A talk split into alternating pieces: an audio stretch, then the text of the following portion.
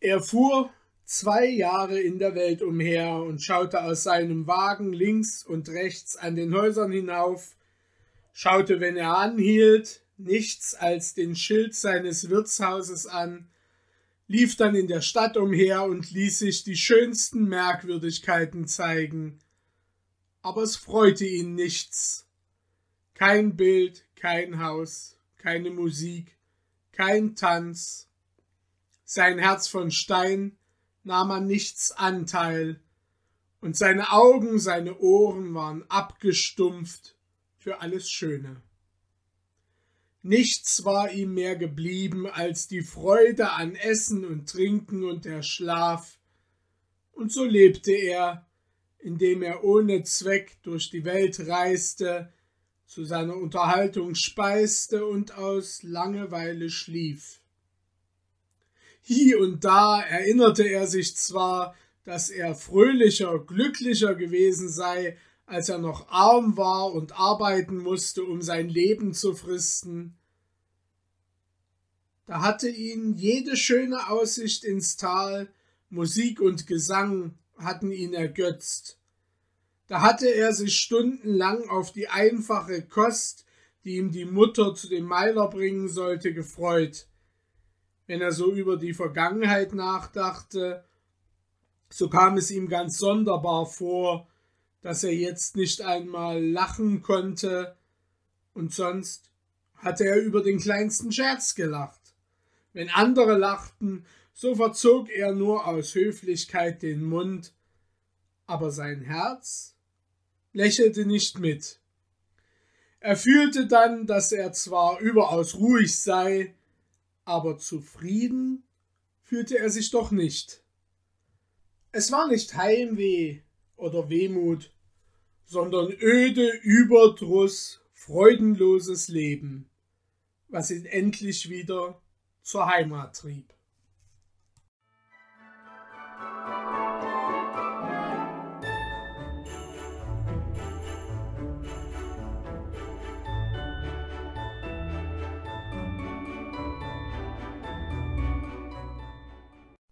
Als er von Straßburg herüberfuhr und den dunklen Wald seiner Heimat erblickte, als er zum ersten Mal wieder jene gekräftigen Gestalten, jene freundlichen, treuen Gesichter der Schwarzwälder sah, als sein Ohr die heimatlichen Klänge stark, tief, aber wohltönend vernahm.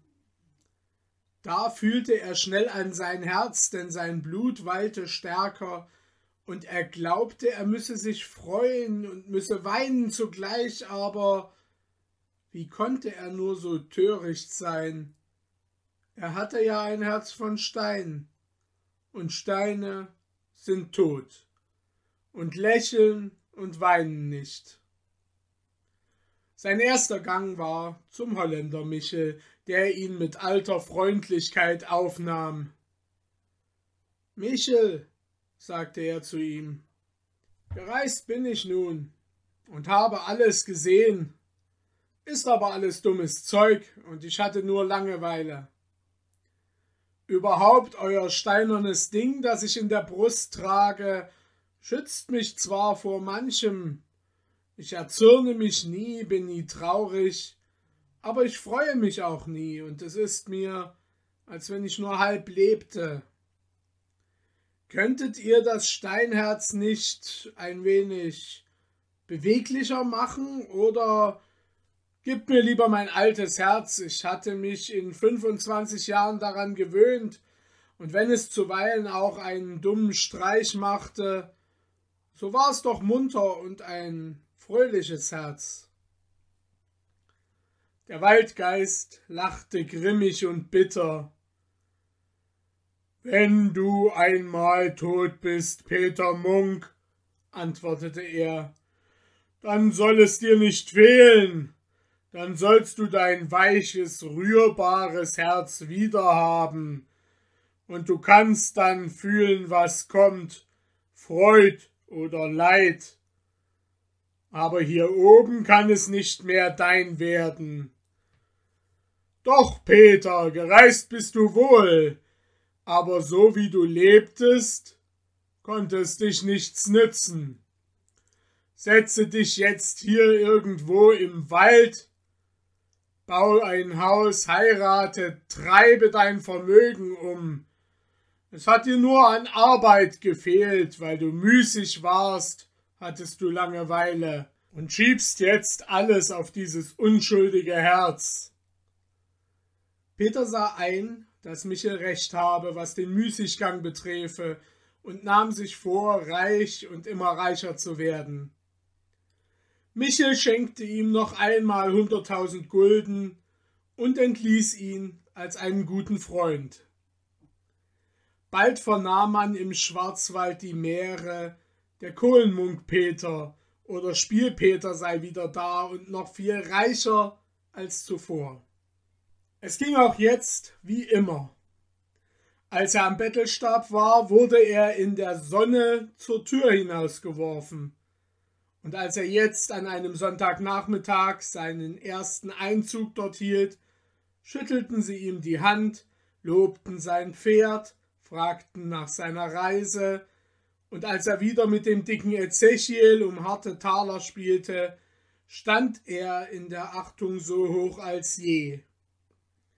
Er trieb jetzt aber nicht mehr das Glashandwerk, sondern den Holzhandel, aber nur zum Schein. Sein Hauptgeschäft war mit Korn und Geld zu handeln.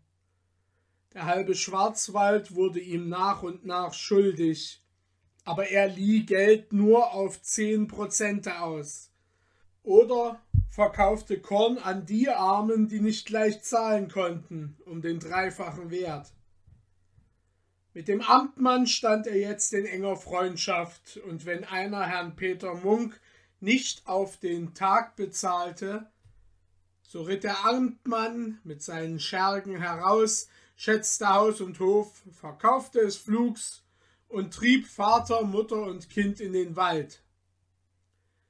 Anfangs machte dies dem reichen Peter einige Unlust, denn die armen Ausgepfändeten belagerten dann haufenweise seine Türe. Die Männer flehten um Nachsicht, die Weiber suchten, das steinerne Herz zu erweichen, und die Kinder winselten um ein Stücklein Brot. Aber als er sich ein paar tüchtige Fleischerhunde angeschafft hatte, hörte diese Katzenmusik, wie er es nannte, bald auf.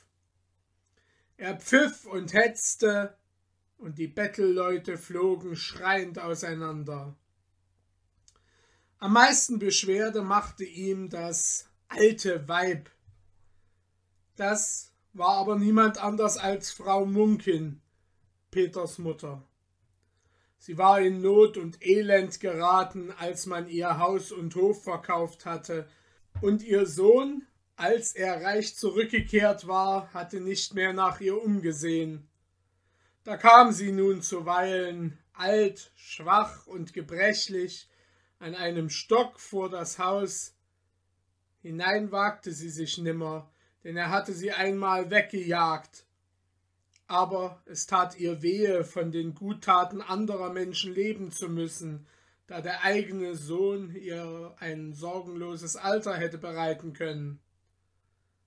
Aber das kalte Herz wurde nimmer gerührt von dem Anblicke der bleichen, wohlbekannten Züge, von den bittenden Blicken, von der welken, ausgestreckten Hand, von der hinfälligen Gestalt.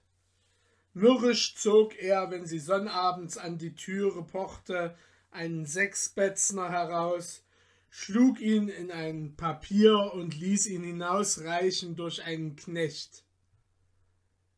Er vernahm ihre zitternde Stimme, wenn sie dankte und wünschte, es möge ihm wohlgehen auf Erden. Er hörte sie hüstelnd von der Türe schleichen, aber er dachte weiter nicht mehr daran, als dass er wieder sechs Batzen umsonst ausgegeben. Endlich kam Peter auch auf den Gedanken zu heiraten. Er wusste, dass im ganzen Schwarzwald jeder Vater ihm gerne seine Tochter geben werde. Aber er war schwierig in seiner Wahl, denn er wollte, dass man auch hierin sein Glück und seinen Verstand preisen sollte. Daher ritt er umher im ganzen Wald, schaute hier, schaute dort, und keine der schönen Schwarzwälderinnen deuchte ihm schön genug. Endlich, nachdem er auf allen Tanzböden umsonst nach der schönsten ausgeschaut hatte, hörte er eines Tages die schönste und tugendsamste im ganzen Wald sei eines armen Holzhauers Tochter. Sie lebe still und für sich, besorge geschickt und emsig ihres Vaters Haus und lasse sich nie auf dem Tanzboden sehen, nicht einmal zu Pfingsten oder Kirmes. Als Peter von diesem Wunder des Schwarzwalds hörte, beschloss er, um sie zu werben und ritt nach der Hütte, die man ihm bezeichnet hatte. Der Vater der schönen Lisbeth empfing den vornehmen Herrn mit Staunen, und er staunte noch mehr, als er hörte, es sei dies der reiche Herr Peter, und er wolle sein Schwiegersohn werden. Er besann sich auch nicht lange, denn er meinte, all seine Sorge und Armut werde nun ein Ende haben, sagte zu, ohne die schöne Lisbeth zu fragen, und das gute Kind war so folgsam, dass sie ohne Widerrede Frau Peter Munkin wurde. Aber es wurde der Armen nicht so gut, als sie sich geträumt hatte. Sie glaubte ihr Hauswesen wohl zu verstehen, aber sie konnte Herrn Peter nichts zu Dank machen. Sie hatte Mitleiden mit armen Leuten, und da ihr Eheherr reich war, dachte sie, es sei keine Sünde, einem armen Bettelweib einen Pfennig oder einem alten Mann einen Schnaps zu reichen. Aber als Herr Peter dies eines Tages merkte, sprach er mit zürnenden Blicken und rauer Stimme Warum verschleuderst du mein Vermögen an Lumpen und Straßenläufer? Hast du was mitgebracht ins Haus, das du wegschenken könntest? Mit deines Vaters Bettelstab kann man keine Suppe wärmen, und wirfst das Geld aus wie eine Fürstin. Noch einmal lass dich betreten, so sollst du meine Hand fühlen. Die schöne Lisbeth weinte in ihrer Kammer über den harten Sinn ihres Mannes, und sie wünschte oft lieber heim zu sein, in ihres Vaters ärmlicher Hütte, als bei dem reichen, aber geizigen, hartherzigen Peter zu Hause. Ach, hätte sie gewusst, dass er ein Herz von Marmor habe und weder sie noch irgendeinen Menschen lieben könnte, so hätte sie sich wohl nicht gewundert. So oft sie aber jetzt unter der Türe saß, und es ging ein Bettelmann vorüber und zog den Hut und hub an zu seinem Spruch, so drückte sie die Augen zu, das Elend nicht zu schauen, Sie ballte die Hand fester, damit sie nicht unwillkürlich in die Tasche fahre, ein Kreuzerlein herauszulangen. So kam es, dass die schöne Lisbeth im ganzen Wald verschrien wurde, und es hieß, sie sei noch geiziger als Peter Munk. Aber eines Tages saß Frau Lisbeth wieder vor dem Haus und spann und murmelte ein Liedchen dazu, denn sie war munter, weil es so schönes Wetter und Herr Peter ausgeritten war über Feld. Da kömmt ein altes Männlein des Weges daher, der trägt einen großen schweren Sack, und sie hört ihn schon von weitem keuchen. Teilnehmend sieht ihm Frau Lisbeth zu und denkt, einem so alten kleinen Mann sollte man nicht mehr so schwer aufladen.